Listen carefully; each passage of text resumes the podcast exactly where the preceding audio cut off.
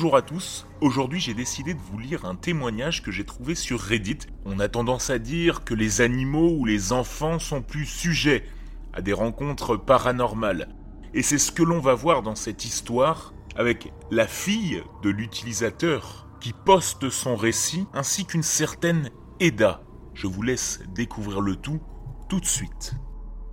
Ma fille vient d'avoir 4 ans. Il y a environ un an, elle a commencé à tout le temps me parler de son amie Eda. Je pensais qu'elle ne faisait que jouer et utiliser son imagination, mais elle ne jouait jamais vraiment avec son amie devant quelqu'un d'autre. Elle me parlait simplement de cette Eda qu'elle avait apparemment rencontrée chez sa grand-mère, l'arrière-grand-mère du côté de son père. Au début, je n'y ai pas trop pensé. Un jour, nous nous sommes arrêtés sur le parking d'un Walmart et ma fille a pointé du doigt un immeuble d'habitation voisin. Et elle a dit C'est là que mon amie Eda est morte. Moi je me demandais ce qu'elle disait. J'ai essayé de lui demander ce qu'elle voulait dire par là, mais elle l'a répété, et elle a ensuite changé de sujet, comme le fait souvent un enfant en bas âge. J'étais assez choqué, bizarre, mais une fois de plus, j'ai juste ignoré le sujet.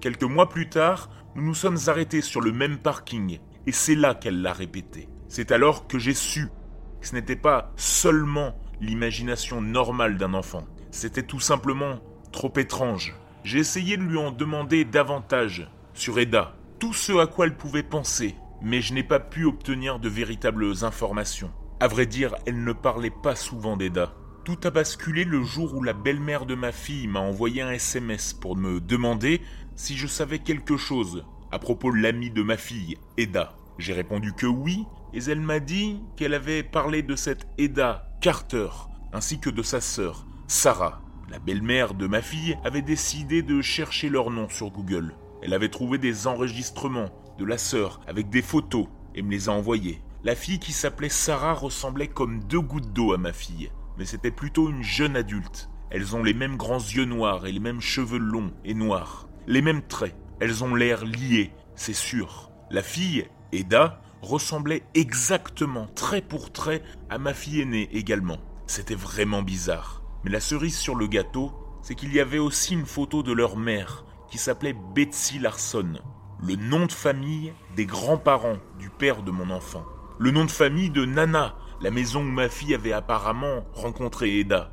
Et ce qui ne nous a laissé aucun doute, c'est que la même photo de la mère que nous avons trouvée en ligne était accroché dans la maison de leur mamie. Le grand-père, qui aurait pu connaître ses parents, est décédé il y a des années. Nous ne pouvions donc pas lui poser de questions à leur sujet. J'ai demandé à leur grand-mère, elle ne savait pas qui étaient Eda, Sarah et Betsy. Les trois femmes sont toutes décédées. Eda est décédée dans les années 70. Et je suis complètement convaincu que ma fille a communiqué avec l'esprit d'Eda. Et je crois presque qu'elle a été Sarah dans une vie passée. La seule chose étrange, et que ma fille m'a dit qu'Eda était une petite fille comme elle, mais qu'elle est morte à l'âge adulte. Il ne fait aucun doute que les personnes que nous avons trouvées en ligne sont liées à mes enfants et à leur père. Ils ont des caractéristiques distinctes qui rendent la chose encore plus convaincante. Ma fille a dit beaucoup de choses qui m'ont fait croire qu'elle pouvait voir des choses au-delà de ce domaine, de ce que nous pouvons voir. Mais celle-ci est de loin la plus inexplicable. Je suis convaincu que les ancêtres de ma fille ont communiqué avec elle.